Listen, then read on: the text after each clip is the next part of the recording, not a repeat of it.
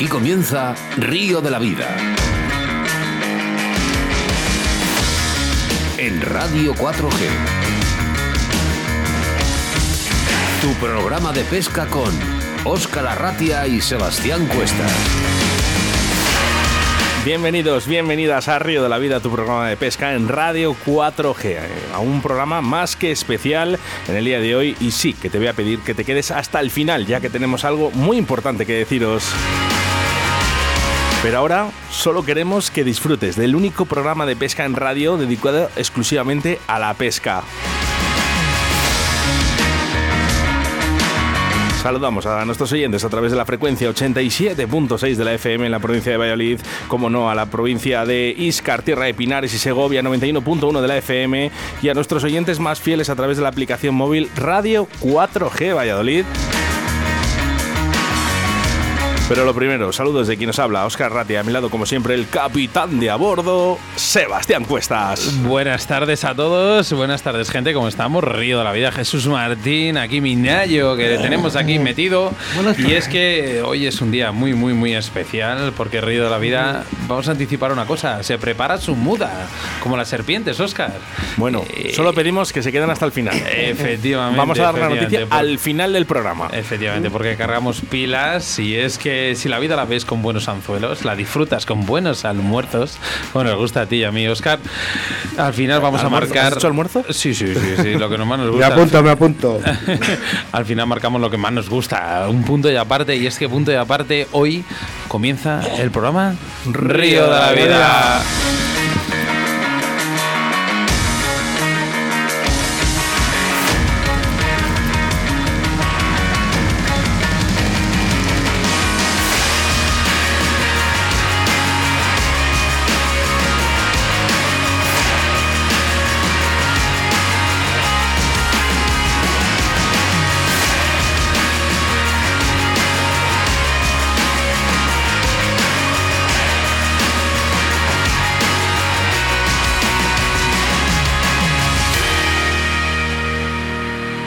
De la Vida, tu programa de pesca en Radio 4G. Tornos Roll. Fabricamos tornos para el montaje de moscas. Hablamos de un torno fabricado y mecanizado en España. 100% garantía de calidad con los mejores materiales y totalmente ergonómico. Giratorio 360 grados sobre su eje. Con mordaza extra endurecida que puede albergar anzuelos desde 30 al 3 barra 0. Con tensor y bloqueo pulido para que el hilo no sufra cuando esté en contacto con la mordaza. Muelle de sujeción para el hilo de montaje o tinseles, garantizado con dos opciones a elegir, en acero inoxidable o de aluminio anodizado. Puedes localizarles en Facebook buscando por Tornos Roll o en su teléfono 678 59 50 21 o en su página web tornosroll.com.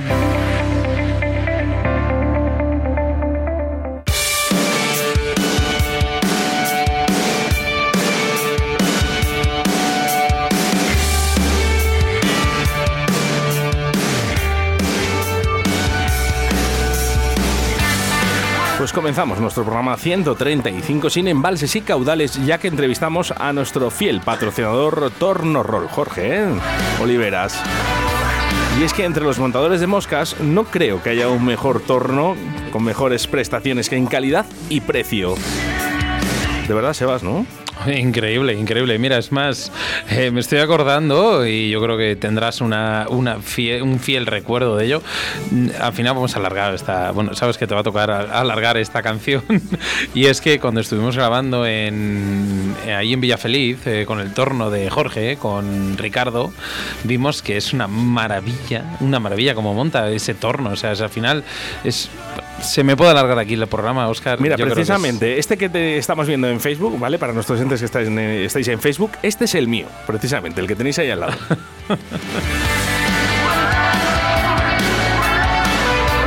Bueno, pues nuestra entrevista del día de hoy es para un gran, bueno, el domador de elefantes. Le hemos eh, padronado aquí. El domador de elefantes, eh, perdón, es el gran montador de moscas e internacionalmente conocido Jorge Rodríguez Maderal, que nos va a hablar de la mosca Black Argus.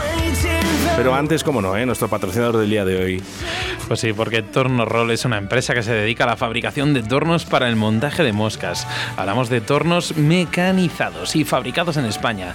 100% garantía de calidad y fabricados con los mejores materiales totalmente ergonómicos. Giratorio de 360 grados sobre el eje de aluminio, con mordaza extra endurecida que puede albergar anzuelos desde el 30 hasta el 3 barra 0. Tensor y bloqueo en la misma mano, pulido para que el hilo no sufra cuando éste esté en contacto con la mordaza. Muelle de sujeción, ligero y garantizado. Y lo mejor, Oscar, que si tecleas www.tornorroll.com puedes comprarlo.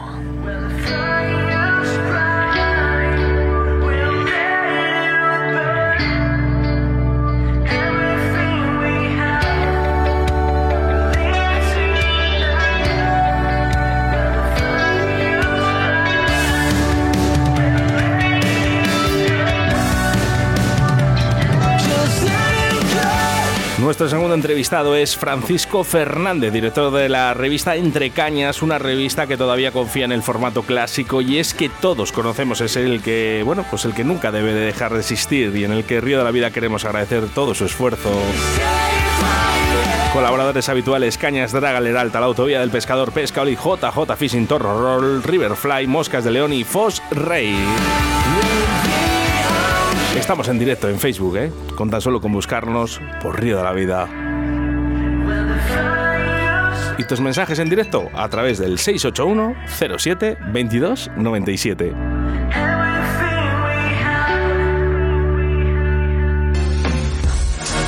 La mayor variedad de productos de carp fishing con más de 3.000 referencias se llama Fox International. Búscanos en www.foxing.com y encuentra todos tus productos de pesca de la mejor calidad en la modalidad de carp fishing. Todo para el pescador. Ropa, bolsos, tackle, barcas, motores eléctricos, refugios, sacos, power bank, las mejores cañas y carretes del mercado. Siempre en tu tienda de confianza. Fox International con Carp Fishing en Facebook e Instagram. Y si no te quieres perder ningún estreno de los últimos documentales, novedades de productos y sorteos, no dudes en suscribirte en nuestro canal de YouTube, Fox Fishing TV España. En Río de la Vida, con Óscar Arratia y Sebastián Cuestas.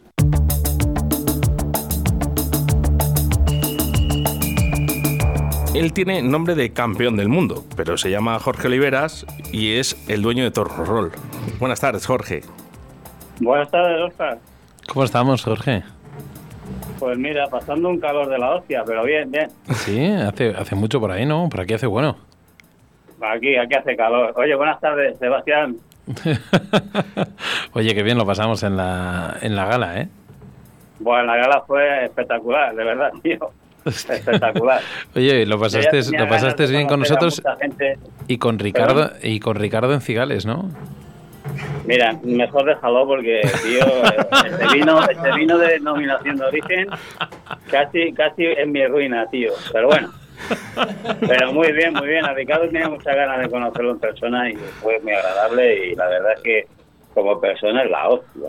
Pero bueno. Y el, y el suegro culé, bueno, yo qué sé, aquello fue un escándalo. Es que, eh, ¿sabes lo que pasa, Jorge? Que, que- que Sí. somos una gran familia en Río de la Vida. Sí, sí, lo sé, lo sé, lo sé. Lo tengo muy claro. Y una familia de la hostia.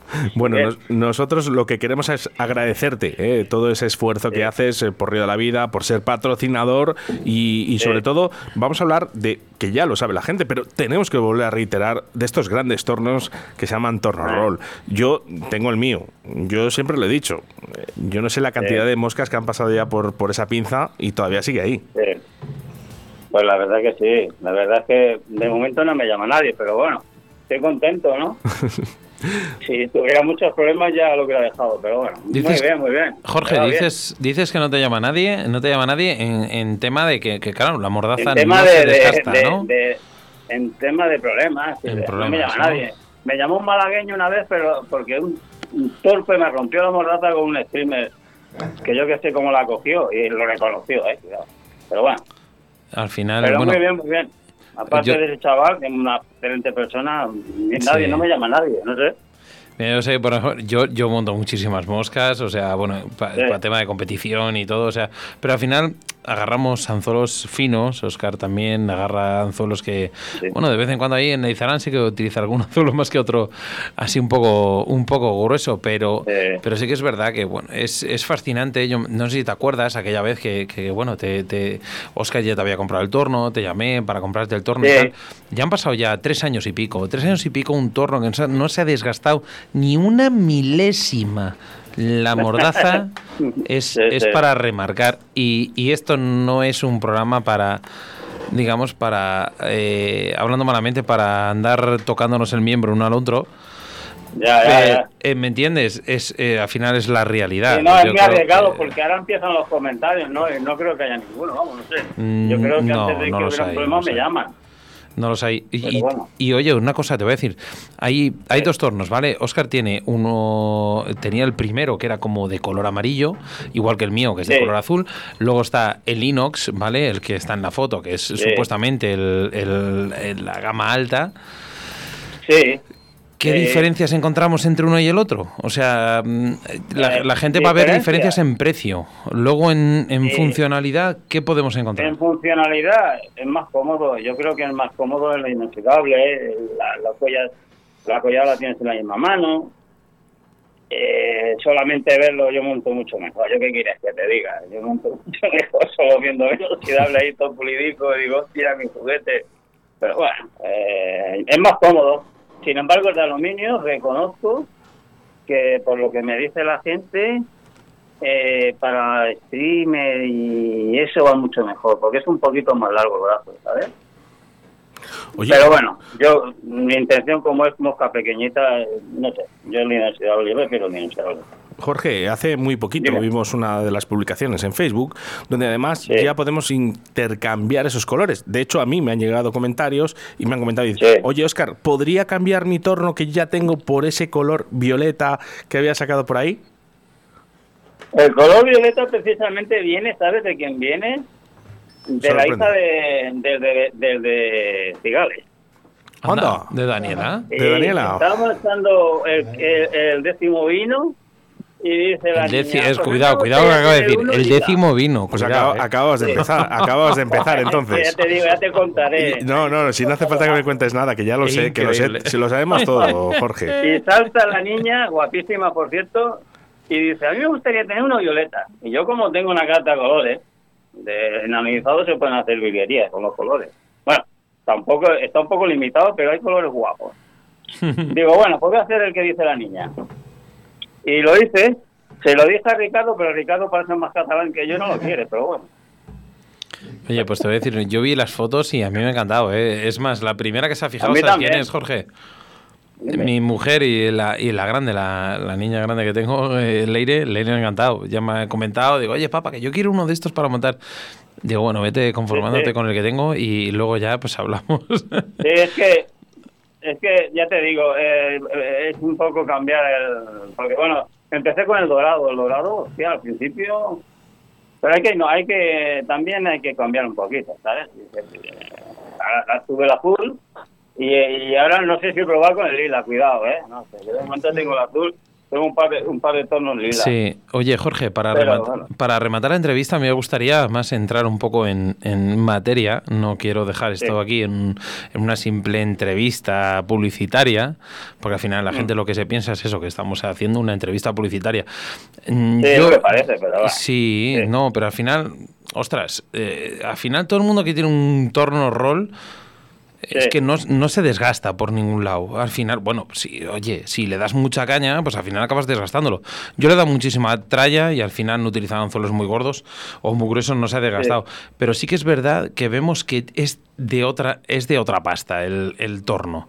Al final tú has trabajado durante muchos años en una empresa de de, fresado. yo, tengo, yo, tengo, yo tengo mi propia empresa. Tú tienes, ese, efectivamente. Entonces, el, el, material que utilizas no es un material de chichinabo, hablando malamente. No, no, de eso nada. Explícanos un poco la diferencia del, del material que tú utilizas. por lo que te he comentado antes, si no usas calidad, ¿eh? te van a acribillar a... Bueno, ya estaría vetado. Estaría vetado. O sea, no venderían nada. eh, hay que usar calidad, queda bien con la gente y los materiales, pues joder, el- empecé con inoxidable quirúrgico, que es, es más caro, por ejemplo. Pero bueno, el, el aluminio es para anodizar, o sea, eh, la barra es cromada, el acero de la mordaza es un temple de la hostia y guapo, o sea, está todo hecho con mucho cariño, ¿qué quieres que te diga? ¿Me oyes? Sí, sí, sí, te estamos escuchando. Pero al final.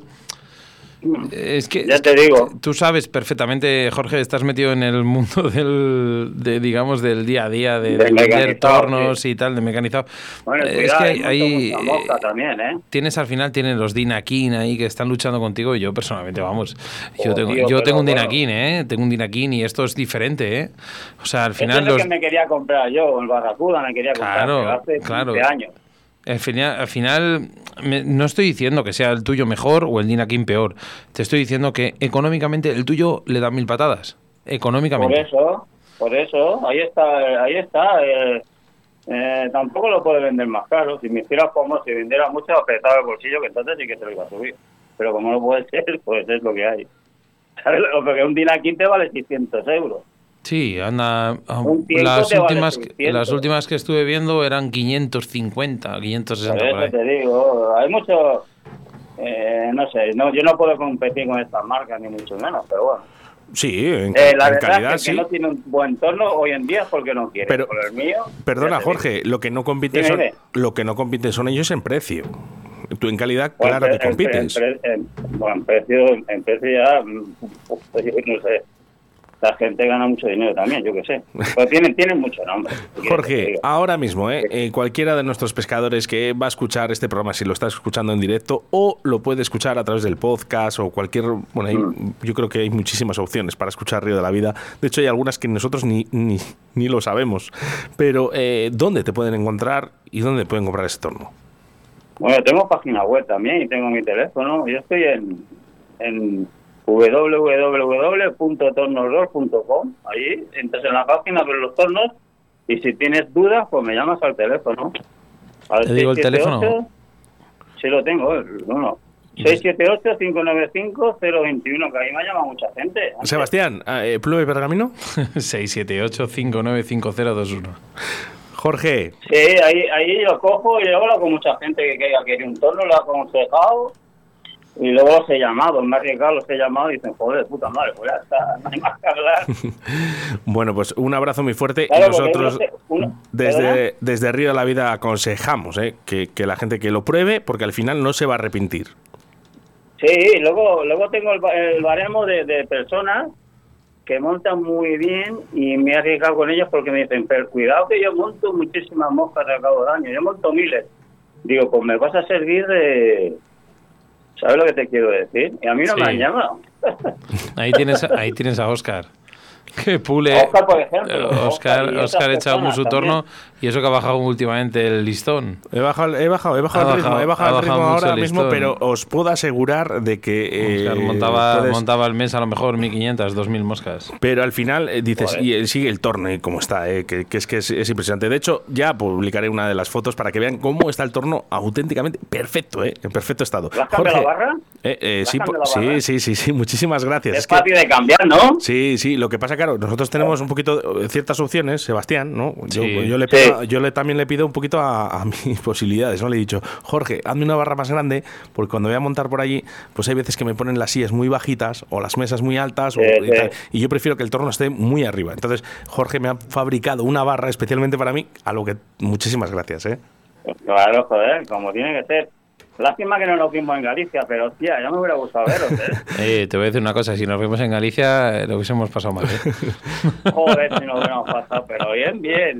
Jorge, tengo, tengo a un grandísimo montador que además se llama como tú y se llama Jorge Rodríguez Maderal. Te ayudo, vamos, te- Sí, que, nos sí, acompañe- sí. que nos acompañes a escucharle que esto, sus palabras doman a un elefante.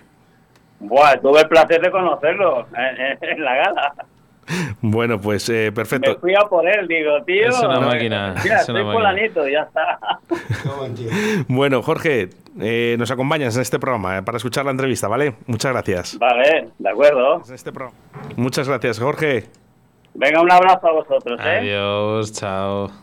Adeu. En Río de la Vida, con Óscar Arratia y Sebastián Cuestas. En Río de la Vida te ofrecemos nuestro invitado del día. Sebas, que no lo he dicho yo, que lo dijiste tú. Que sus palabras doman a un elefante. Un elefante, efectivamente. Jorge Rodríguez. Él se ríe, Madral. él se ríe, pero Jorge, buenas tardes. ¿Jorge? Hola, Jorge. Bueno, pues para ser el. ¿Jorge? Para domar elefantes está complicado, ¿eh? Sí, ya te digo que no. no- no- Esto es el directo, no es el escucha. directo, chicos. Vamos a volver a recuperar esa conexión.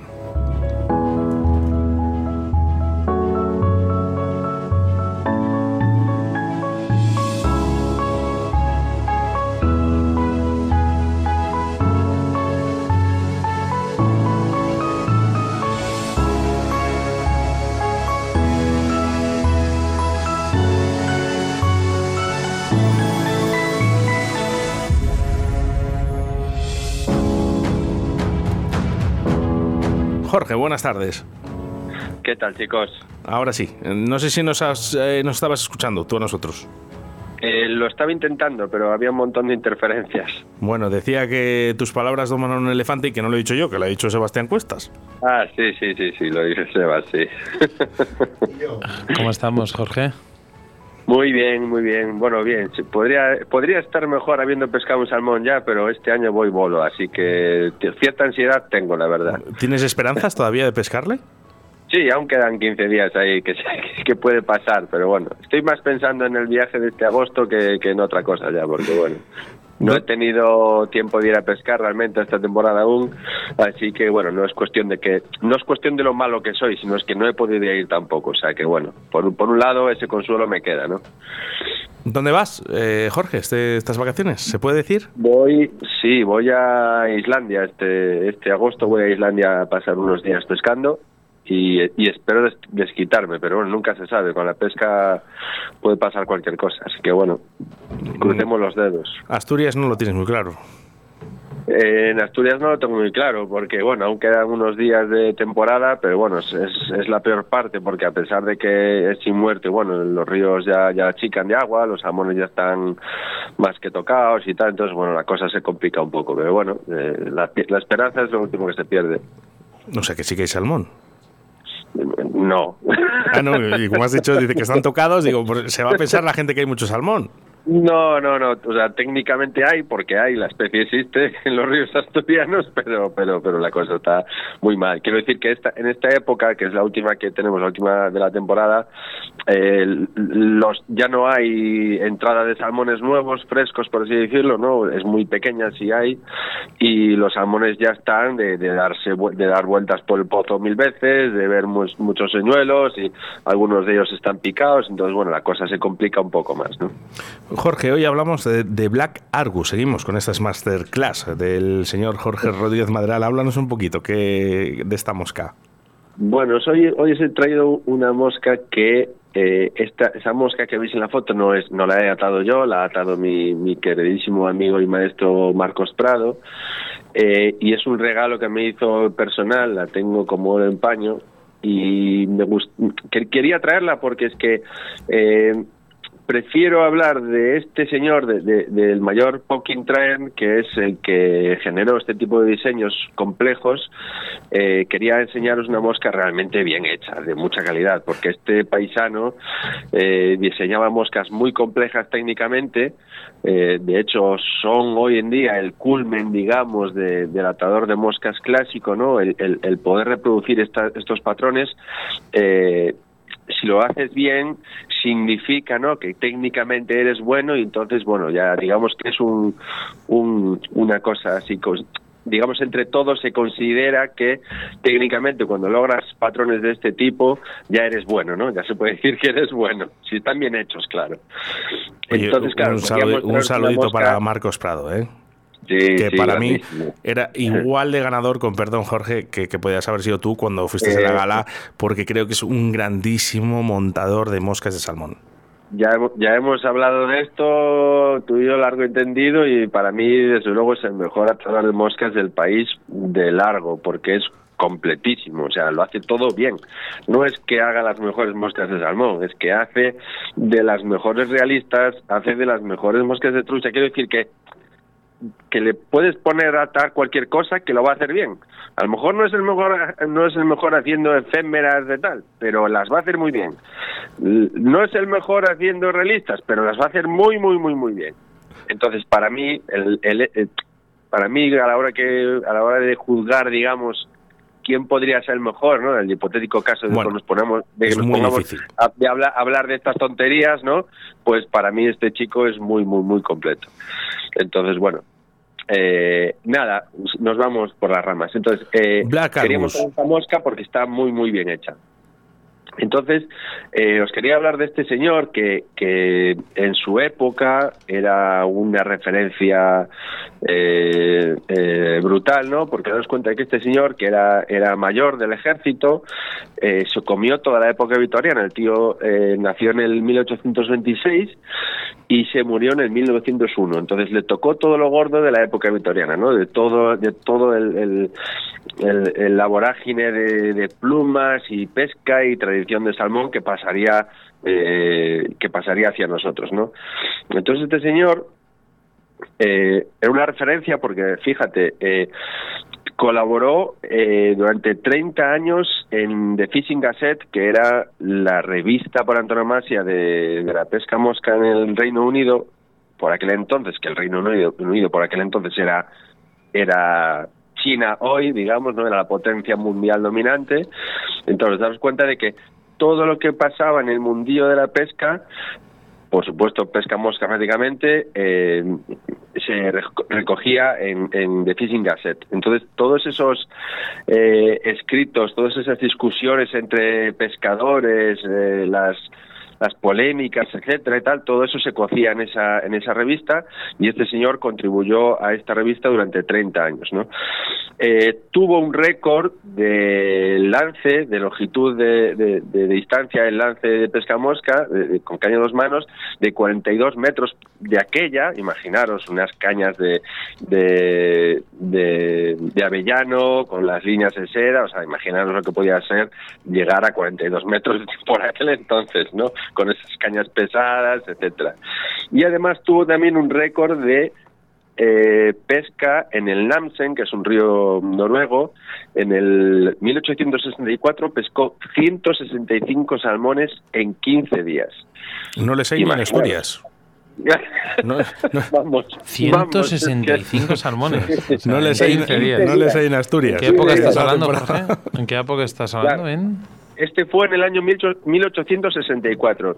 Tener, hay que tener en cuenta una cosa, que, que 165 peces... Eso es lo que se pesca en un año en, Asturias ahora, ¿no? Bueno, a ver, en 15 días, 165 peces en 15 días. En el Namsen los pesco yo porque tengo muchas ganas de pescar, pero, pero, pero daros cuenta de la cosa, de que en aquella época, con aquellos equipos, con el agua que tenía que bajar por aquel río en aquel entonces, o sea, ya era complicado, evidentemente había muchos peces, muchos más peces que ahora, pero quiero decir que para que este hombre pasara la historia por este por esta serie de datos que os doy, ¿no? que se pueden ver en internet, no es que yo sea un erudito, pues daos cuenta, os, quiero enmarcar a este señor como que era un, un, un hito en la, en la época, en un señor muy, muy, muy importante en el mundo de la pesca. ¿no?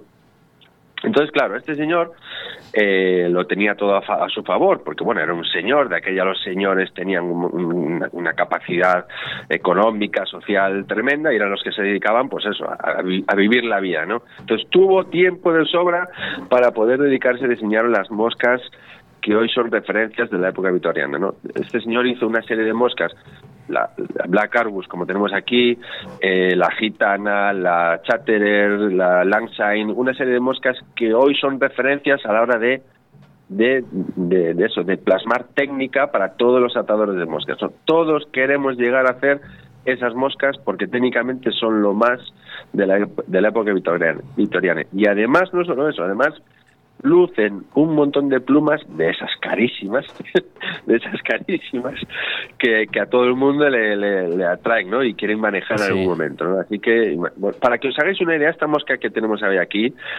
podéis ir sumando los precios actuales de las plumas que voy a ir contando. El ala, que veis que tiene tres puntos blancos, ¿no? Son tres plumas negras con tres puntos eh, blancos, son de eh, tragopan del este, que es una de las especies de tragopan más escasas. Y son tres plumas del lado que vemos y otras tres plumas del otro lado, ¿vale? Son seis plumas. Este juego de seis plumas anda en torno a los 200, 300 euros más o menos por ahí, ¿vale? ¿Cómo? sí, sí, sí, sí. Y va a ir sumando. Dragopan, Dragopan. Es una especie, ¿no? el, tragopan, hay varias especies de tragopan, tragopan eh, del este, en este caso es este, eh, hay tragopan de cabot, tragopan sátir, hay varias especies de tragopan, esta es la, de las más escasas porque es de la zona del Himalaya, ¿vale? es de las más escasas, entonces son muy caras, claro. Y luego vamos, vamos a empezar por el cuerpo también. El ala era lo más llamativo, vamos con el cuerpo. Con el cuerpo, si os fijáis, la foto tiene la primera parte del cuerpo, que es un tinsel dorado, tiene dos plumitas rojas, una arriba y otra abajo, que son los veilings, lo que solemos llamar el, el, acompañamiento del cuerpo, que son dos plumas de Indian Crow por arriba y otras dos por abajo, o sea, son cuatro plumas. Échale entre 8 y 15 euros cada pluma, más o menos, dependiendo del tamaño. Claro. A ver, y luego las siguientes, las siguientes del cuerpo son... ¿qué? Que yo no es que no me lo crea, eh, pero eh, Marcos, Hola. Marcos Prado, buenas tardes. Hola, Oscar y Sebastián. Hola, Jorge. ¿Cómo estamos, Marcos? ¿Qué tal? Ya no puedo contar mentiras, entonces. Si está todo, todo, mentira. Esas plumas se compran en el chino por cuatro duros, no la Madre mía. No sé si estabas escuchando un poquito, Marcos, o estaba hablando un poquito de los precios de los materiales. Eh, no sé qué opinas sobre ello. Sí, bueno, es lo que estaba contando Jorge. Eh, aparte de la dificultad, también hay una dificultad añadida de conseguir los materiales, ¿no? Entonces, bueno, son moscas que montas una en la vida o dos como mucho si, si tienes suerte de encontrar eh, las plumas, ¿no? son moscas muy especiales. ¿eh? ¿Por dónde continuabas, Jorge? Nada, y luego, nada, rápidamente. Vamos a, eh, vamos a intentar entre los dos, porque eh, Marcos estaba comentando un poquito el, montaje de la mosca y también hablaba Jorge Rodríguez Maderal sobre el tema de los materiales. Vamos a ver si entre los dos vamos a ir explicando un poquito la mosca, que a la gente que no nos esté escuchando, vamos, que no nos esté escuchando en Facebook, le aconsejamos que se meta para que vea el, diseño de esta mosca. Bueno, ahí aquí eh, Jorge estaba hablando de que las tres plumas, Marcos, yo creo que sabe, yo creo saber tu opinión. O sea, al final, tres plumas, ¿cuánto decías, Jorge, que eran? Entre 200 y 300 euros el set este de Sí, sí, sí, sí, sí. sí. Daros cuenta, además una cosa, que no solo es cuestión de que, bueno, tengo el dinero, lo pago, es un capricho como el que se paga el abono del Real Madrid o lo que sea, ¿no? O sea, que no tengo ni idea de cómo va ese rollo, pero imaginaos, esto, esto no solo es cuestión de dinero, es decir, puedes tener el dinero y lo compras, sí, pero no, no es eso. O sea, siempre hay un tipo que tiene más dinero que tú, que, que lo puede comprar antes que tú, o, que siempre suben los precios y, y, hay disponibilidad limitada de estos materiales. Entonces, cuando lo encuentras o lo compras o al minuto tres ya lo has perdido. Entonces, muchas veces no solo es cuestión de tengo dinero, lo pago y ya está, porque no siempre están disponibles. O sea que mm, se complica la cosa bastante. Marcos. Sí, sí, sí, yo creo que hace poco aún leí que hay que dar en, cautividad unas 17 parejas de Western Dragopan, más o menos, en un show ahí en Alemania, no sé dónde. Entonces, imagínate, lo que se consigue son cosas de taxidermias antiguas, de alguien que las tiene o las compró en su momento a un precio más o menos asequible. Y, o sea, te puede decir Jorge, pero de un par de años para aquí, dos o tres años para aquí, no solo este tipo de plumas, se disparó todo de precio una barbaridad. Una barbaridad. Entonces, ahora mismo nos es complicado conseguir ciertos materiales. ¿Eh? Si ya lo era antes, ahora peor aún. ¿eh? No sé si es la inflación o, lo que sea. Una, pregunta para los dos y, continuamos con el tema del montaje de la mosca. Y, mm, los precios de, lo, de, las, mm, bueno, de las moscas de salmón son elevados, ¿no? lógicamente por sus materiales. ¿Qué interesa más? ¿Comprar esas moscas o comprar todos los materiales, porque realmente, claro, si empezamos anzuelos, empezamos a comprar eh, diseños, mm, plumas, como estáis diciendo, son yo creo que es relativamente con precios elevados. Sí, claro, a ver, a ver, llegar a estos niveles, vamos a ver, hay que, aquí hay que diferenciar varias cosas. Una cosa son las moscas de salmón, que pueden ser muy baratas, muy sencillas, ya lo hemos visto a lo largo de estos programas, que podemos hacer un tubo con un mechón de pelo negro, pescas y ya está, y son 0,03 euros, no hay problema. Esto estamos hablando ya de coleccionismo y, de, cerquismo máximo, ¿vale? Entonces, en, esto somos unos cuantos en el mundo, los estamos aquí metidos y ya está. Esto es como el que tiene eh, en casa una habitación para y tiene montado una maqueta de un tren con sus montañas, sus ovejitas, o sea, puedes revesarlo del todo, ¿no? O sea, esto ya es el culmen del culmen en esta en esta afición. Aquí nadie está hablando de pesca, está hablando de hacer casi obras de arte, ¿no? Entonces, en el caso de, de, moscas en este nivel, como es Marcos Prado o muchos otros montadores internacionales que tienen un nivel excepcional, aquí estamos hablando no solo del valor de las plumas y de la eh, el valor de la mosca realmente es que la haya hecho Marcos, en este caso. Es decir, porque imprime su estilo, imprime su técnica, le da carácter a la mosca, es una interpretación de un diseño ya creado, pero es su interpretación. Entonces, todo eso añade valor a la mosca, ¿no? Entonces, la firma de Marcos que se ve aquí añade valor a la mosca. Entonces, a la hora de valorar una mosca de salmón, los materiales hay que tenerlos en cuenta, evidentemente, pero yo mm, yo usando esos mismos materiales no voy a tener el mismo resultado. Entonces, eso también hay que valorarlo. Está. Sí que es, verdad. La cosa es un eh, poco más compleja. Jorge, hablabas de, esas plumas que valen cierto dinero, por bastante alto. Y, decías que Marcos le imprimía esta, digamos, este este dibujo, esta, al final es que es una imagen que es, que es, que es, que es una mosca preciosa. Eh, no, en ningún momento cualquier pescador ahora mismo eh, piensa que esta mosca puede valer este dinero solo por el material.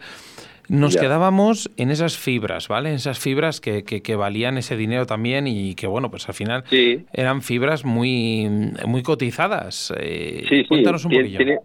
Sí, comentábamos eso, las plumas de Indian Crow, que son las rojitas, luego vienen las, las azules, las siguientes, que son de cotinga, tienes dos pares arriba, dos pares abajo y luego un tercer par en la garganta, que son más grandes. Esas plumas de cotinga, las plumas estas que muestra aquí son ya buenas, de buen tamaño, andarán a partir de más de 10 euros tranquilamente cada pluma. Y luego tenemos en, en los costados, tenemos la pluma amarilla esa, que son de, de, tucán ariel, que es el, el, tucán más grande, de la, especie de tucán más grande, que es la más buscada también, porque tiene un amarillo dorado muy específico. Estas no, no, no controlo realmente el precio, eh, son un poco más baratas que el resto que hemos hablado, pero bueno, son codiciadas también, es una especie muy codiciada. Y luego lo más baratito son las otras, la, blanca y negra, que es de costado de, de pato de la madera, que eso nada, pato de la madera a estos niveles es muy barato, ¿no? Se puede comprar una tienda entera eh, por 60 euros, no hay problema. Jorge Marcos nos dice por aquí, eh, Ramón Rodríguez decía, dice, dice, menudo dos juntos. Dice, lo más complicado yo no solo es que tengas este material, sino que lo estropees haciendo una mosca y saber usarlo. Claro, claro, claro. Es que es terrible, ¿eh? O sea, nosotros voy a decirlo entre comillas, tenemos que soportar muchas veces ver buen material desperdiciado y eso es muy doloroso. Marcos, ¿no, te ha pasado esto a ti también? A ver, es terrible, es terrible, sí, sí, sí, sí, sí es terrible. pero bueno, todos, tenemos que aprender, todos hemos destrozado el material y eso es algo por, lo que, por lo que tenemos que pasar, ¿no? Sí, sí, sí, yo, yo suelo comentar que es terrible muchas veces cuando pretendes hacer una mosca que ya hay un dinero importante ahí metido de, de cómo la afrontas, ¿entiendes? Porque estás temblando y, joder, estropeo esta pluma o tal y, joder, no, no, consigo otra hasta sabe Dios cuándo si la consigo. Entonces, aparte de, de, la técnica, tienes la, la, presión esa. Porque, claro, te montas una, una Black Argus, queda mal, y entonces pues quedas también un poquito fastidiado, ¿no? Ostras, pero la imagen esta, eh, eh, Marcos, es preciosa, o sea, es que la ves la mosca y es una, una simetría, una, una perfección brutal, o sea, tanto, bien hablaba de las, de las plumas, perdona, de las plumas mm. estas azules y demás, que siento esta... que, no puedo... o sea, no me acuerdo realmente de, de, de, cómo, de cómo, cómo, digamos, cómo se llaman estas plumas, pero es que quedan perfectas, es una simetría brutal. Sí, sí, pero bueno, eh, ya te digo, es mm, afrontas la mosca un poquito con miedo. Después hay que tener en cuenta que, por ejemplo, esas plumas de cotinga, las azules, son de un tamaño grande que el pájaro, un pájaro que ya vale una pasta, pues solo trae cuatro en la cola, ¿sabes? Que, como las destroces. eh, entonces es así. Te toca hacer una cría. poquito, cuando te enfrentas a, una mosca de estas, pues vas, vas con un poquito de respeto, ¿no? Aparte por eso, por querer no, no estropear el material y hacer algo que vaya acorde con, con, con, la pasta que te has gastado, ¿no? Pero bueno, eh, por suerte algo que omite Jorge es que entre los que montamos moscas así con unas plumitas especiales, pues tenemos mucho mucho intercambio ¿eh? entre nosotros para no andar con tanto dinero, porque, porque, bueno, si no sería muy complicado, ¿no? No todo el mundo puede disponer 400 o 500 euros para hacer una mosca, para tener un cuadro en casa allí y sacarla de vez en cuando a una exhibición o algo, ¿no? Entonces, entre los pocos que andamos con este tipo de plumas, pues la verdad que hay un buen ambiente, sobre todo con gente extranjera. Y entonces, bueno, nosotros mandamos cosas que ellos no tienen de aquí, ellos nos mandan cosas de allá, y bueno, poquito a poco, pues a lo largo del tiempo, vas haciendo con ciertas plumas que las vas guardando para cuando... Os vais ayudando, ¿no? Os vais ayudando entre vosotros y ya la cosa ya cambia. Claro, Sí, bueno, pero eso, tú a lo mejor ahora consigues eh, las plumas del Western Dragopan, pero no tienes otras, las guardas hasta que otro aparece otra parte de la mosca y cuando tengas todas las piezas del puzzle y carnas de valor, pues, pues, te pones a hacerla. Qué maravilla. Yo cada vez que veo estas moscas a mí es que me encantan, me encantan. O sea, es un... Bueno, cuando estuvimos en Dastrada alucinamos con vosotros. Eh, mm, Jorge, ¿Nos puedes continuar un poquito este entramado de la mosca? Nos quedamos en esas, en esas fibras y demás, y ahora entramos un poco con el, digamos, con el cuerpo de la mosca, que vemos ahí que hay tres colores, uno dorado, uno plateado, luego por dentro también un poco plateado, pero unos intercambios, unos segmentos entre medias. Cuéntanos. Sí, tenía eh, este cuerpo es técnicamente más o menos sencillo, ¿no? Porque traerme, traerme realmente técnicamente se complicaba más con las con las plumas a las alas y tal, ¿no? Pero bueno, eh, eh, ya veis que tiene el, tag, que es el tope, digamos, del cuerpo, de color plata y rojo, y luego tenemos un primer segmento de, de tinsel dorado y luego otros dos segmentos de tinsel plateado. Eh, me gustaba, o sea, la idea mía era, sí, describir un poco lo que estábamos viendo, pero me gustaría mucho más, aprovechando que está Marcos aquí, que nos contase técnicamente cómo se afronta, esta mosca, qué preparaciones tiene el material, porque ya sabéis que las, las plumas no se cogen del, del, bicho, se colocan y ya está y quedan preciosas, no quedan así, aquí hay una preparación muy gorda por detrás. Mira, eso decía Ramón Rodríguez. Me gustaría que Marcos nos hablara de, de, qué retos técnicos eh, a, los que se ha enfrentado con, cuando tuvo que atar esta mosca. Mira, Marcos, antes de que empieces, decía Ramón Rodríguez, aquí un oyente de Río de la Vida, decía, las horas que hay detrás preparando el material antes de montarlo es brutal. Sí, sí, sí, sí, sí. Quizás más tiempo que montando la propia mosca. Y disculpa, ¿Eh? Jorge, ¿eh? que te he cortado. No, no, sí, sí, sí, es esto de lo que yo quería hablar. Sí, sí, eh, pues nada, lo que, lo que me comentaba, lo que comentaba, ¿no? Que muchas veces pasas mucho tiempo seleccionando y preparando las plumas. Aquí la pluma que manda es la del ala, entonces, dependiendo de, mm, del diámetro y de la forma mm, de, esa pluma, pues tienes que adaptar toda la mosca. ¿Eh? Tienes que adaptar el tamaño del anzuelo y el resto de las plumas. ¿eh? Eh, quitando el tema del ala, pues el resto, bueno, técnicamente no, no es ahí una cosa complicada. Pero sí, sí, claro, todo el ala te marca todo el resto de la mosca. Si tienes un ala un poquito grande y un anzuelo un poco pequeño, pues se nota la desproporción, el, equilibrio de la mosca lo pierdes, ¿no? Entonces, bueno, yo siempre empiezo por preparando los materiales del ala y a partir de ahí va el resto es un poco como, dicen, no se empieza la casa por el tejado, en este caso sí. en este caso, ciertos materiales te condicionan todo el resto. ¿eh? Pero bueno, quitando el tema del ala, el resto de plumas, bueno, es ir con cuidado, despacito, con delicadeza y tratando con mimo los materiales y, bueno, poco más y con un poquito, como decía antes, de valor. Bueno, bueno, Marcos, estás ahorrándote muchas cosas. No, no, no, no. Bueno, tú ya no sé si lo has montado esta mosca alguna vez, pero bueno. No, esta, no, me he atrevido por ahora, Sí, el tema del ala de alinear bien bien los raquis para que para que los puntos no se descontrolen y, y después, bueno, el resto ya más. La verdad que es una obra de arte, ¿eh? o sea, es que por más que la vemos, por más que ampliamos la imagen, que la tenemos en grande aquí en Facebook, las proporciones, el, el alineado, es que es, es, que es brutal. O sea, es, es complicado también, por ejemplo, cuando consigues los pares de esas plumas, pues que, que, los, los spots, los círculos blancos, que, que estén más o menos, ¿sabes? Porque no, no siempre el, par es perfecto. ¿eh? Al final estás trabajando con materiales naturales, entonces no siempre encuentras las dos plumas exactas, eh, con el mismo diámetro, con todo igual, ¿no? Entonces, bueno, hay que tener suerte. Aparte de pagar, hay que tener suerte también de encontrar materiales de, de primera calidad. ¿eh?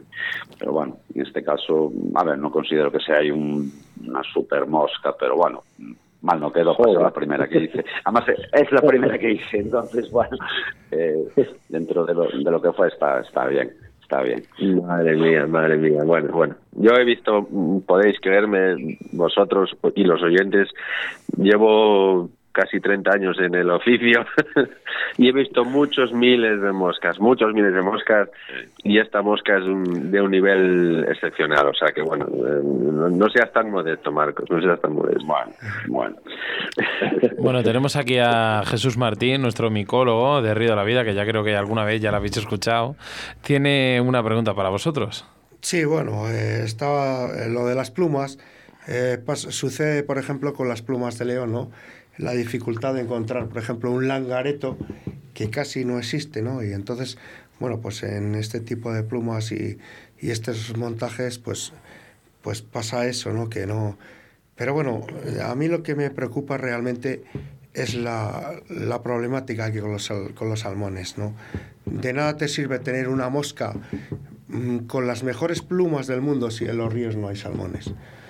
Hombre, eh, evidentemente, evidentemente. Entonces, para mí, me, con cualquier mosca, con una María Peluda, con una tal, eh, rizamos mucho el rizo, ¿no? En el sentido de qué pluma más bonita, tengo la mejor pluma del mundo que he pagado tanto para ello, pero yo creo que la realmente lo que nos tiene que preocupar es es que haya salmones. Por ejemplo, este año eh, es nefasto, ¿no? El Cares y el Sella están, están de capa caída. En el Arcea están saliendo pocos, pero de buen tamaño y tal.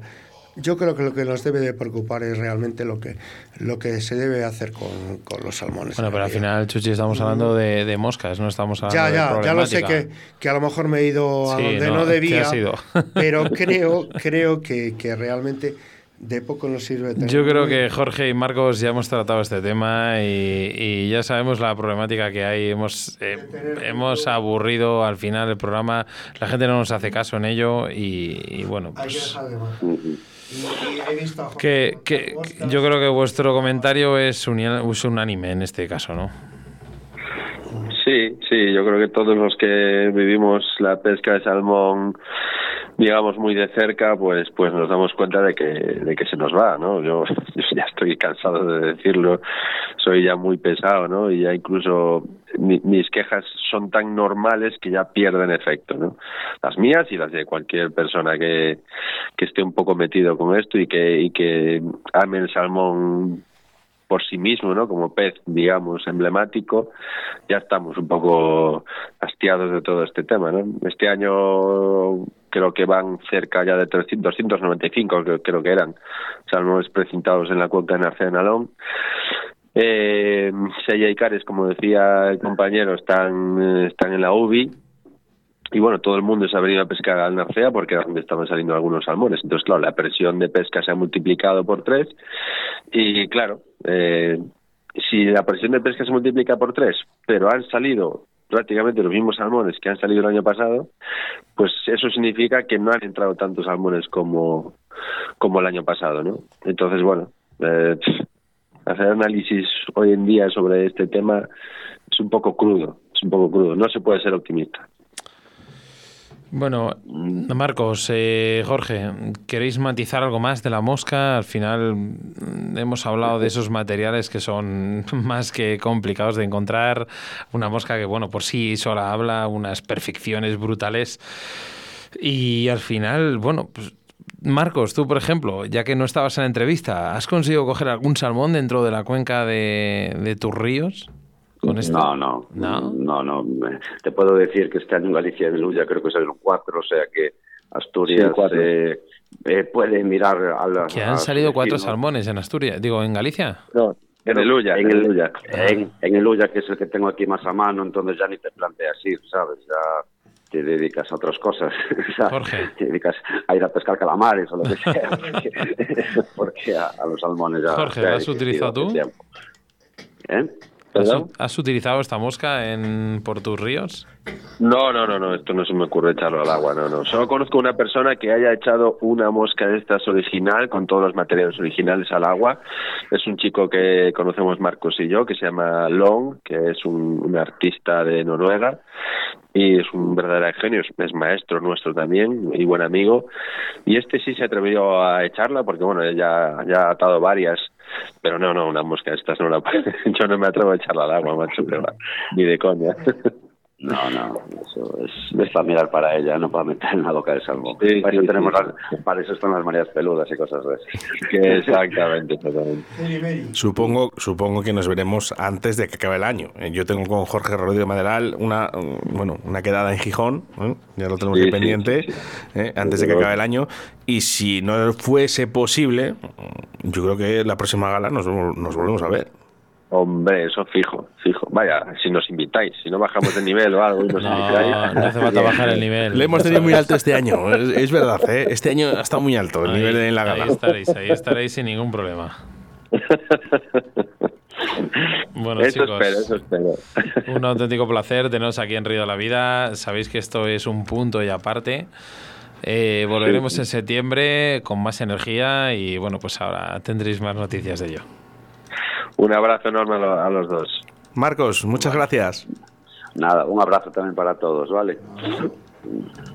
Escríbenos un WhatsApp a Río de la Vida 681 07 22 97.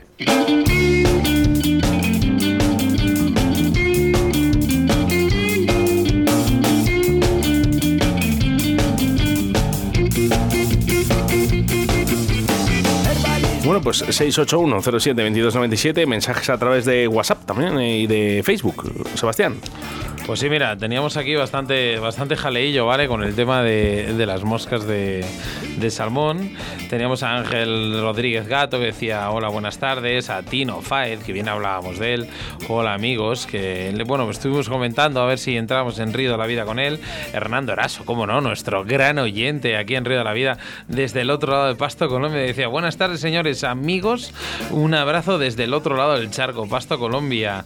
Eh, más, más, Ramón Rodríguez Gregorio. Decía, menudos dos juntos.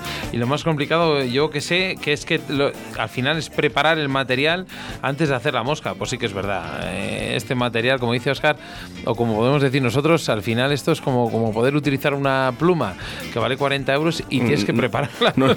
No, es lo mismo, no es lo mismo. ¿eh? Bueno, eh, muchos mensajes. mira, nos llega también mensajes en formatos de audio. Sebas, ¿atacamos? Ataca, ataca. Pero así sin... Nada, dale. ¿Cómo dicen? ¿Sin vaselina ni nada? No, bueno, a ver lo que pones porque ya sabes que soy yo. Es que no le. Ya, pero es que es lo que pasa, que no, le he escuchado. No la jugamos, lo que tú digas. Juégatela. Venga, me la juego, por ser. Muy buenas tardes. Nada, esto es un pequeño llamamiento. A ver si conseguimos tres para poder echar un padre los jueves por la tarde, que se nos acabó el plan de hoy en Radio 4G Río de la Vida. Un abrazo, chicos. Hasta siempre y muchísimas gracias por los ratos que nos habéis hecho pasar. Si os quiere, chao.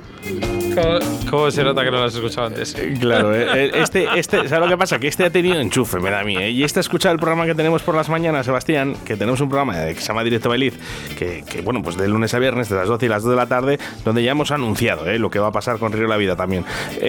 Bueno, muchísimos mensajes, Sebas. sí que quiero hacer referencia, porque es que por Facebook nos habían enviado unos cuantos y estaba buscándoles. Es que han sido bastantes. Alex Puente, teníamos por aquí a Alex Puente, ya sabes quién es, ¿no? Alex Puente, ese gran pescador amigo de, de Galicia que decía: Buenas tardes, compañeros. Programón, gracias por esa gran charla. Alex Puente, al final, aquí es Oscar como un hermano más. Bueno, aquí le, queremos, mucho. Eh, oye, dar las gracias, ¿eh? Porque, mira, por ejemplo, ¿eh? José Luis Hurtado Domínguez dice: Qué pedazo de programa, sois grandes y un ejemplo a seguir. Enhorabuena. Diego Hernández, os acabo de descubrir que gran programa. Pues después de tres años, digo, nos encanta que todavía nos descubran. O Manuel Santiago, interesante entrevistas en Río de la Vida, seguir así. O Jesús Sánchez Rodríguez, pedazo de programa y cuánta sabiduría, con grandes pescadores. Y es así, Sebastián, ¿cómo es nuestra familia? Oye, la familia lo bueno, y mira, acabo de descubrir que es que estaba ahí pasando los mensajes y demás. Teníamos, ¿tú te acuerdas de los pezcas de Sevilla? Uy, sí, ¿qué me dices? Han vuelto a... y decía, hacía tiempo, ¿eh? Decía, a ver si colgamos los cascos en Sevilla.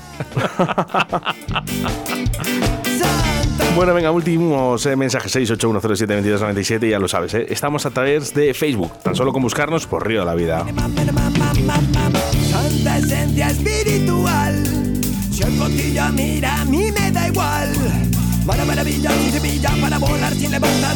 Sebas, que si no digo que está Raúl, Raúl Peña de Laguna de Duro, me, me, me va a cortar aquí una mano. ¿eh? Pues ya, Así que venga, un saludo, dicho, ¿eh? dicho, ¿eh? Para Raúl Peña.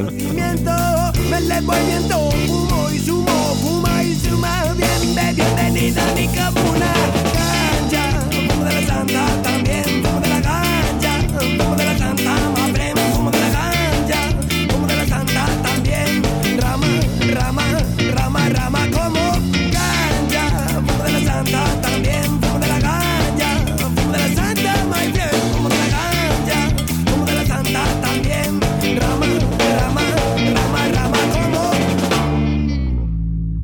Síguenos a través de Facebook, Río de la Vida.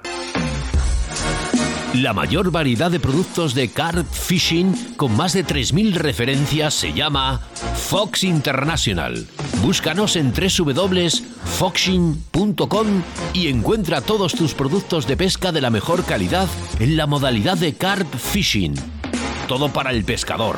Ropa, bolsos, tackle, barcas, motores eléctricos, refugios, sacos, power bank, las mejores cañas y carretes del mercado. Siempre en tu tienda de confianza. Fox International con Carp Fishing en Facebook e Instagram. Y si no te quieres perder ningún estreno de los últimos documentales, novedades de productos y sorteos, no dudes en suscribirte en nuestro canal de YouTube, Fox Fishing TV España. Río de la Vida, tu programa de pesca en Radio 4G. En Río de la Vida te ofrecemos nuestro invitado del día. Y lo que quiero yo, lo que quiero yo a Tenerife. Francisco Fernández, buenas tardes. Buenas tardes, buenas tardes, ¿qué tal? ¿Estáis en Tenerife o os habéis desplazado? Eh, estamos ahora mismo haciendo un reportaje en el Mar Menor. Estamos en, en Murcia y estamos haciendo un reportaje de pesca en el Mar Menor. Qué bueno. con esa. Bueno, Francisco Fernández, que es el director de la revista Entre Cañas. Y además, lo tengo que decir, ¿eh? una revista que todavía confía en ese formato clásico y yo creo que todos conocemos, el del papel, ¿no? Y que yo creo que nunca debería dejar de existir. Y es que no, no ha dejado de existir. Y mm, bueno, la crisis del 2008 acabó con muchas de las eh, editoriales que trabajaban con revistas de pesca. Pero si tú miras a los- países que tenemos alrededor, los, los grandes mercados europeos, todos tienen un montón de revistas de pesca. Eh, prácticamente todos los países en los que se pesca tienen alguna revista de pesca. Lo único que no tenía era España hasta que, bueno, pues durante la pandemia eh, una visionaria que es la, la dueña de la editorial dijo, bueno, ¿y por qué no hacemos una revista de pesca? Y, y en eso nos pusimos. Entre Cañas, eh, ¿cuánto tiempo tiene de antigüedad? Pues tiene un año y medio. Llevamos un año y medio. Todo esto nació eh, en plena, en pleno, en plena pandemia.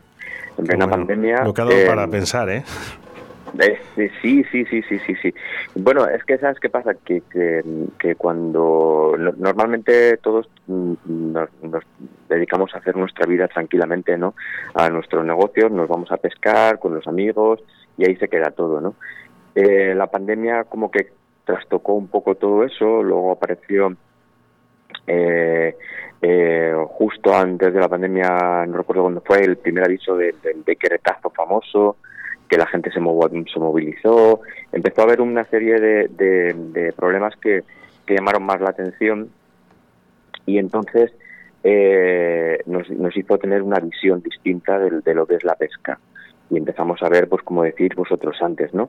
El estado en el que están los ríos, el estado en el que está el mar, que no es como eh, como nos habían educado de que es un que prácticamente es infinito y que si tú matas un pescado no pasa nada, que ya vendrá otro, sino que, mm, que se acaban igual que, que en los ríos. Y entonces empezamos a ver todos esos problemas y decimos, bueno, pues vamos a hacer una revista de pesca que nos permita poder eh, hablar de todo eso, pero sin meternos en la parte eh, terrible de, cómo está todo y ser negativos, sino que vamos a hacerlo desde el punto de vista colaborativo. Vamos a intentar eh, juntar a, a, toda la industria, a todas las eh, grandes compañías y a todas las pequeñas tiendas y vamos a hacer, vamos a intentar hacer un medio de comunicación, no solo una revista de entretenimiento, sino un medio de comunicación que le dé voz de nuevo a la, pesca, ¿no? Sin quedarse en un nicho concreto. Empezamos en Canarias y empezamos hablando de pesca en el mar y ahora mismo ya estamos distribuyendo en, prácticamente, prácticamente no, en todo el país y, hablamos de todo. Hablamos de pesca mosca. Em, empezamos el próximo número como, como primicia, te puedo decir que vamos a tener una sección de carfishing. Eh, tenemos una de swing bite. Em, o sea, vamos creciendo poco a poco, por supuesto, porque el mercado no está como para ir a saltos de gigante, pero poco a poco. Sabemos cómo está el mercado al final, Francisco. Sí que es verdad que, bueno, bien has dicho que vemos aquí en el canto de la, de la portada de la revista que, que también distribuís a nivel peninsular. Eh, sí.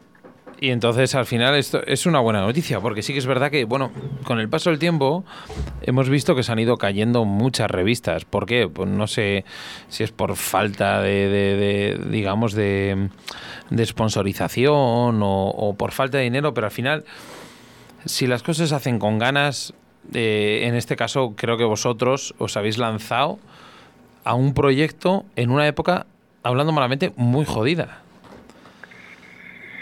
muy jodida, pero es que realmente eh, eh, si uno se para y, lo mira con detalle, eh, el problema no es la falta de, sponsorización ni la falta de dinero. El problema es pues que no hay una cohesión. Somos un sector, la, pesca recreativa, que a mí no me gusta nada ese nombre porque no me, no me, no creo que sea un tipo de recreo, pero la pesca en general, la no profesional, eh, está pasando por un, momento de, desconexión completa entre pescadores, marcas, tiendas, eh, eh, y esto es terrible. Y, toda esa falta de conexión en, ese mundillo, pues es lo que está provocando el problema. aquí lo que ha habido ha habido que bueno pues que nació Internet, que Internet apareció, que de pronto apareció YouTube, que un montón de, de chavales con una cámara en mano eh, salían a, pescar y las marcas dijeron, bueno, espérate, yo le doy dos señuelos y, tengo la misma publicidad que si tuviera eh, que mantener una, una editorial que, que, eh, imprima una revista.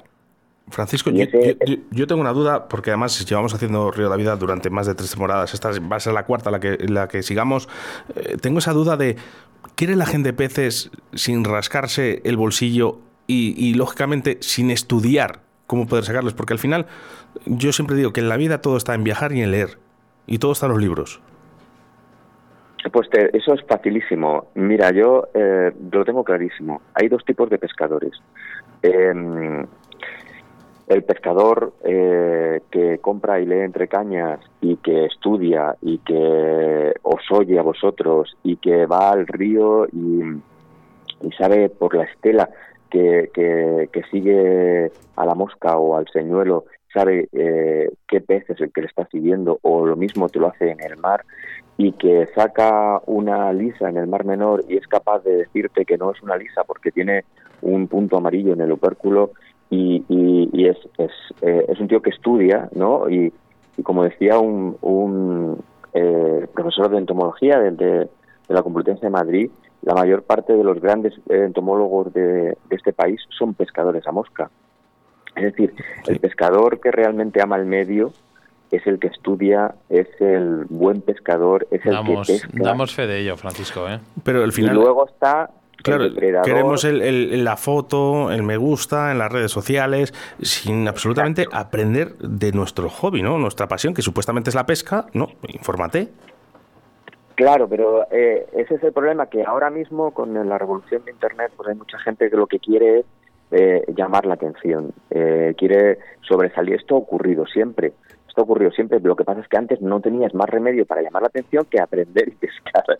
Ahora puedes hacerlo de muchas otras maneras Y ahí es donde se está generando esa confusión que yo creo que personalmente pues al final terminará eh, como todas las revoluciones, que es lo, básicamente lo que hace Internet, terminará colocándose en su sitio, servirá para una cosa y, las revistas seguirán pues como siguen en Alemania o en Francia o en, Estados Unidos. hay 40 revistas de pesca. Mm, parece más en Estados Unidos que en España. Cada vez en España tenemos menos. Sí, bueno, en España ahora mismo creo que a nivel nacional solo estamos nosotros. Hay o, había una revista en las Islas Baleares que que editaban en, mallorquín, eh, o sea, pero en, castellano y, con una distribución general y con una temática general, porque nosotros ya te digo, desde pesca desde embarcación, desde jigging, eh, desde egging para pesca de calamares cuando ya no tienen salmones, como decían antes. Ah, no hemos tocado todavía salmones eh, y me da mucho miedo, pero lo tocaremos eh, eh, algo que hable de, la pesca, ahora mismo no hay, no hay ninguna. Mira, tenemos, tenemos ahora mismo, para, para, los que nos estén escuchando a través de Facebook, tenemos esta portada del mes de junio. ¿Qué van a poder mm. encontrar en esta, en, esta revista? Pues mira, em, eh, nosotros intentamos que la revista vaya un poco a la temporada del tipo de pesca que se lleva. Entonces ahí tienes, tienes em, un artículo de, de microjigging muy chulo eh, que bueno pues te explica un poco los comienzos eh, cómo poder comenzar y cómo poder guiarte en, esta técnica que está siendo una auténtica revolución en, el mundo de, la pesca vertical tanto en agua dulce como en agua salada porque básicamente luego se pueden eh, trasvasar. Em, también hablamos tenemos un artículo precioso Mm, de, de ciprínidos a mosca de, de mi querido Luis. Oye, un, abrazo para Luis Guerrero, que además nos escucha. Pues sí, sí, tenemos un, estupendo artículo. Luis es un, es un crack. Es una maravilla. Muy bien. Es una maravilla. Este muy bien. Y mm, es una bellísima persona.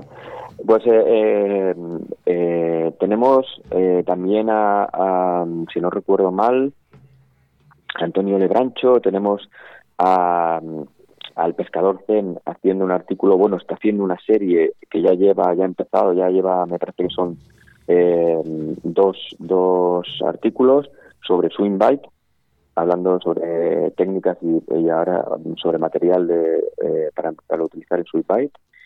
Y, bueno, es un poco diverso. Hay un montón de tipos de técnicas, son hay un montón de técnicas de, de pesca. Eh, Mm, yo personalmente empecé tirándome por las que teníamos más cerca porque era la forma más sencilla de conseguir material. Eh, entonces empezamos con viviendo en Tenerife, porque aunque ahora estemos en Murcia, nosotros vivimos en Tenerife. Entonces ahí... en Murcia, has dicho? No, estamos, estamos ahora mismo en Murcia haciendo un reportaje, pero ah. empezamos en empezamos en Tenerife, empezamos en Tenerife. Entonces, claro, en las Islas Canarias se puede pescar a mosca en el mar, Incluso hay unos preciosos pantanos con black bass en, en, la isla de Gran Canaria donde se pueden se puede pescar. Es complicado pescar a mosca sí, que la gente que no se piense que solo pesca en el mar ¿eh? en las en las islas Canarias. No no ahí se pesca eh, tanto en agua dulce como en agua salada. En, en, depende de la isla hay algunas que no tienen agua dulce pero eh, pero Gran Canaria sí tiene unos pantanos maravillosos y unos black bass maravillosos. Eh, eh, pescar a mosca es complicado, pero por, por la orografía, pero, pero se puede. Os voy a adelantar, os voy a adelantar. Yo me voy a ir a Lanzarote este año de vacaciones a pescar tiburones con Raúl López Ayala pues y con Jorge Sánchez Tapia.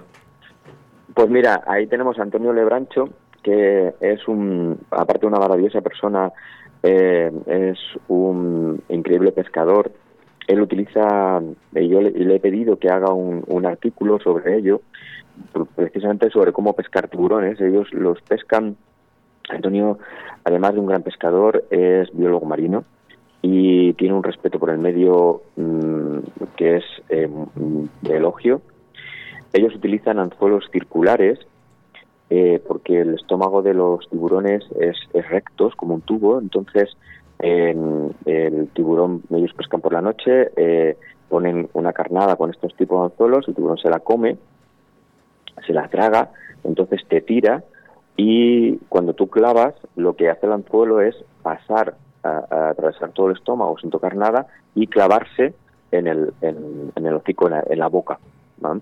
Y entonces eh, lo puedes devolver sin hacerle daño.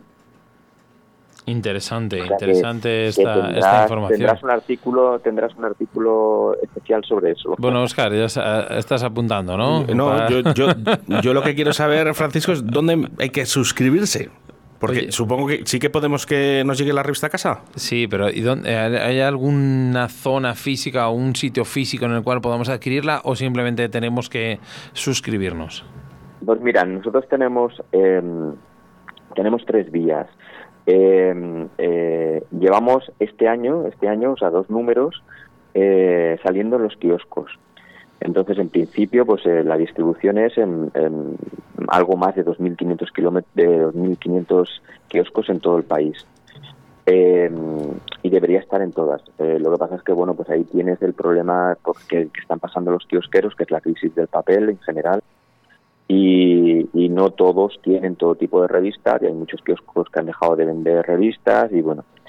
Entonces em, también tenemos el problema que muchas muchas tiendas de pesca nos decían ves que estáis mandando eh, la gente a los kioscos y por qué no los mandáis a las tiendas entonces hicimos un expositor y los estamos poniendo en las tiendas que quieren colaborar estamos llamando pues pues eh, prácticamente a la totalidad de tiendas de, España para que haya en todas haya un expositor con la revista de pesca. Mira, nosotros eh, vamos a hacer una cosa, vamos a hablar con nuestros patrocinadores para, en este caso, si quieres ponerte en contacto con, en contacto con ellos y, poder, en este caso, exponer tus revistas. Sí, claro. De hecho, eh, luego también tenemos la suscripción que puedes entrar en www.turrevistadepesca.es y ahí tienes un apartado de suscripción y, te llega a casa, claro. Tenemos eh, un montón de, suscriptores por todo el país. Así que eh, la distribución está, el trabajo está y bueno, pues eh, luchando para llegar, ya tenemos contacto con, con porque claro, nosotros somos una editorial, no, no somos una empresa de pesca. Entonces, bueno, pues el, trabajo ha sido meternos en el mundo de la pesca, conocerlo y, y hacernos un huequito y empezar a hacer eh, el trabajo que queríamos hacer, ¿no? Pues eh, que hablar con, con eh, la política, porque nos estamos encontrando que cierra una tienda de pesca y cuelgan carteles de prohibido pescar. Entonces, Hombre, eso es muy es muy típico hoy en día, ¿eh? Sí, sí, sí, es muy típico y, es, un problema. claro, pero eh, los, los problemas de ese estilo, pues puedes tomarlos, eh, agobiarte y, arreglarlos en el bar con unas cervezas o puedes intentar pues hacer algo. Y nosotros nos hemos dado cuenta de que los políticos lo que más miedo tienen es a lo que queda escrito. Y lo que queda escrito se queda escrito en el papel, porque Internet el día que... Hemeroteca. De todas maneras, Francisco, en el bar podemos hablar mucho, pero se soluciona muy poquito. Exacto. Bueno, al final, Francisco, yo creo que habéis pegado un hachazo en una época complicadísima. Habéis entrado en un mundo que está, bien has dicho tú, estáis un, eh, los kioscos, las, las librerías están en una época en la que el papel está luchando contra la digitalización, porque hoy en día todo lo tenemos a base de un clic, eh, no tenemos que esforzarnos para nada. Y habéis pegado un, un golpe encima de la mesa, lleváis un año y medio y vamos, para mí, para mí habéis, habéis dado eh, un golpe muy fuerte y solo tengo que daros las gracias y, apoyaros en lo que estáis haciendo. De momento ya habéis ganado dos suscriptores, que somos Sebastián y yo, ¿eh? y, nuestros oyentes ahora mismo ya saben dónde tienen que, buscar. De todas maneras, este podcast ya lo sabemos que bueno, pues eh, está en 16 o 14 plataformas. nosotros vamos a poner dónde tener que cliquear ¿no? para suscribirse, para poder comprar la revista. Sí, señor, sí, señor, sí me gusta. La idea es al final eh, apoyar. Eh, suscribirse significa no solo eh, apoyar a la revista, porque la revista lo que está haciendo es fomentar la pesca. Y fomentar la pesca en el sentido de, bueno, pues ahora vamos a empezar hemos hecho eh, campañas de, de, de responsabilidad civil eh, social corporativa, perdón, eh, dirigiendo a los pescadores a las tiendas de pesca. Eh, ¿Por qué? Porque las tiendas de pesca son el mercado que nos que permiten que la rueda funcione y que, y que todo eh, continúe como está, entre comillas, no que no empeore. Eh, estamos eh, haciendo campañas de responsabilidad, de, limpieza en los spots, en los sitios de pesca, que, que podamos por fin dejar de ver latas y porquería y trozos de hilo y anzuelos en los sitios de pesca. Que la gente entienda que, que la pesca no es solo volver a casa con pescado y que la pesca, por Dios, dejen de, de, hablar de, de, la, de la búsqueda de alimento, que esto nos hace mucho daño a los pescadores, porque tenemos un montón de, de grupos de opinión detrás que van de- detrás de todo esto y van pues, pues desde grupos ecologistas hasta todo tipo de, de, de pensamiento que va en contra de eso y que nos está perjudicando, ¿no? Entonces está- nosotros estamos un poco luchando con eso. Mira, Francisco Fernández, eh, director de la revista Entre Cañas, quiero despedirme con uno de los mensajes de nuestros oyentes que acaba de publicar en estos momentos. Dice, buenas tardes, tengo 50, pesco desde 50 años supongo, pesco desde que me salieron los dientes y mis maestros han sido mi padre y todas las revistas de pesca que he leído y programas de radio, en especial Río de la Vida. Muchísimas gracias, dice en las redes sociales mucho figurín y poca docencia. Nosotros desde Río la Vida vamos a intentar apoyaros todo lo máximo que podamos, sobre todo para la difusión. Luego las personas que decidan ¿no? En lo que quieren hacer, pero yo les aconsejo que lean, que lean, que es importante, que todo está en los libros sin viajar. Francisco, un millón de gracias. Un abrazo. Un fuerte abrazo. En Río de la Vida, con Óscar Arratia y Sebastián Cuestas. La marca más puntera de depredadores llega a todos los pescadores de la mano de Fox Raids, Striking y Salmo. Todos tus productos de pesca de la mejor calidad para el pescador. Ropa, bolsos, señuelos, las mejores cañas y carretes del mercado.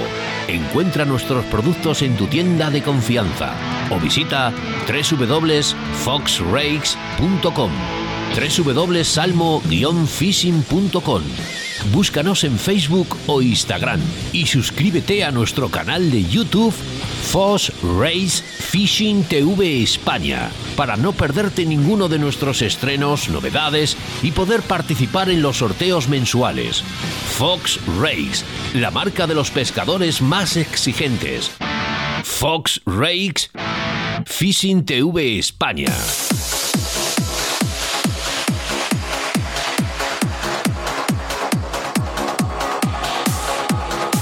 ¿Te he dicho de, de vacaciones, Sebas? Sí, me has dicho de vacaciones y me has dicho que querías cerrar Río de la Vida con esta canción. Efectivamente. Oye, que me voy a Lanzarote eh, a pescar tiburones eh, con mis amigos eh, Raúl López Ayala, con Rubén Mozos y con, con Jorge Sánchez Tapia. Pero no te he dicho que en febrero me voy a Cuba a pescar darbones. Mira, con mi, con mi suegro. En. Rupert, Rupertito. Anda, anda, que no queda. Rupertito, y nos vamos, ¿no? En febrero. Espero que nos vayamos en febrero. Bueno, 15 días, ¿eh? A pescar tarpones a Cuba. Ya No, sabes, no lo pongas de cebo, eh. Una, una semanita, no entra ninguno. No entra ninguno, ¿eh? Sabes ma- es pescar. sabes qué material por parte de Miguel Ángel López Alvaradejo vas a tener, ¿eh? Bueno, no da tiempo para más. ¿eh? Hasta aquí ha durado nuestra etapa de la tercera temporada eh, con Radio 4G y en el que Río de la Vida sigue otro camino. Y como siempre digo, las etapas se acaban, pero no sabes cuándo será el último día. Eso sí, que no se preocupen los oyentes, porque Río de la Vida vuelve el 16 de julio con un programa en el que juntamos a todos los compañeros del sector para cerrar una perfecta temporada, una tercera temporada, y a que agradecer a Leonardo de Radio Marca, a Marco Ruiz de Caza, Pesca y Naturaleza, Lances de Radio con Cesario Martín, Nacho Rojo de Movistar Plus, Rosa de Iberalia, Eduardo Carmona, Vicente Orti del canal de, de televisivo extremeño, y como no a la Junta de Castilla y León con José Ángel Arranz, Ignacio de la Fuente o nuestro consejero Juan Carlos Suárez Quiñones por apoyarnos, reunir a todos los medios de prensa para el fomento de la pesca en Castilla y León a través de un último, el último, sí, sí, el último programa de la tercera temporada de Río de la Vida. Gracias a todos. Nuestra etapa en Radio 4G acaba aquí. Gracias por vuestro apoyo. Y para mí, Radio 4G será como ese hijo que nunca quieres que se vaya de casa, pero que algún día se va a ir, aunque jamás le vas a dejar de querer. Al final. Bueno, fíjate, me he emocionado yo, Oscar. Sido tus palabras, me he emocionado yo, ¿eh? Todo, sabes que todo tiene un porqué, todo tiene un final. Al final son tus tripas, son tu vida, es tu manera de haber visto la vida. Yo creo que lo llevas en la sangre. No hay nadie que viva como tú la radio. Y es que. Sabes que esto. Digo lo mismo que Seba, Seba. Bueno, esto es vamos, nuestro niño. continuamos. Se Y va, se va, se va. Y lo que sí que es, Eh, lo que sí que es verdad decir, es que Río de la Vida sigue, ¿eh? Yo al final Río me emociono, me emociono porque al final es tu vida, es Radio 4G, yo me emociono, pero Río de la Vida sigue. Aquí no hay, esto es muy especial, Río de la Vida prepara su muda, como bien he dicho, eh, esto es la piel, una muda, una serpiente. Y es que este programa 135 no es el último, eh, no es el último de Río de la Vida, es el último de la temporada. Y lo más importante es que esto no se acaba aquí. Todo lo contrario, cargamos las pilas más fuerte que nunca para volver a lo grande. Y volver a lo grande, ¿por qué? Porque hemos prometido que vamos a hacer la siguiente gala de Río de la Vida en 2023. Esa gala que ansían todos nuestros invitados. Si la vida, Oscar, la ves con buenos anzuelos, la disfrutas con buenos almuerzos. Lo he dicho antes, ¿eh? Al final nuestra Y vida. no nos sí, gana nadie. Sí, sí, sí, sí, sí. Y es que entre todos vamos a marcar esta salida para que sea una gran una gran entrada de Río de la Vida en septiembre. Yo solo voy a- os, voy a pedir un favor que nunca lo he pedido, ¿vale? Ahora mismo necesito un par de semanas de desconexión. Eso que decías un par de gin tonics, ¿eh? ¿Vale? Necesito un par de semanas de desconexión. Pero solo os voy a prometer una cosa, de que Río de la Vida va a volver, de que algún día nos encontraremos por el camino, que no hay que preocuparse, cerramos una etapa en Radio 4G, empezamos otra. Jesús, personalmente a ti, a Jesús Minayo, Buenas tardes. te lo digo de corazón, un millón de gracias, te queremos. Jesús, gracias. A mí me lo dices. Oscar. A los dos. a Bueno, los está, dos. está ¿A emocionado. a Jesús Minayo Jesuses? está emocionado. Muchas Como- gracias, Jesús como- Martín. Uf, yo también. Muchas Eh, gracias. vamos, que nos volvemos a ver y que bueno, pues esto es como las parejas, ¿no? Rupert, muchas gracias. A vosotros. Oye, está- estáis todos aquí, como que esto es una despedida. Esto es un punto de aparte. Mi ¿eh? hermano de sangre. Eh, Yo me he emocionado, Oscar, pero sabes que al final, bueno, pues te quiero como un hermano y esto es lo que es. Aquí acabas una etapa, pero para ti es eso, es una, una hoja más que vas a pasar y ya está. Estoy contento porque en dos semanas me voy a poner a trabajar al máximo para que Río de la Vida sea muchísimo más de lo que es ahora. Un millón de gracias a todos. Gracias. Gracias a Radio 4G por darnos esta oportunidad de crecer. ¿eh? Volveremos, no sabemos cuándo, pero vamos a volver. Un millón de gracias. Sebas, te quiero. Esto es Río de la Vida.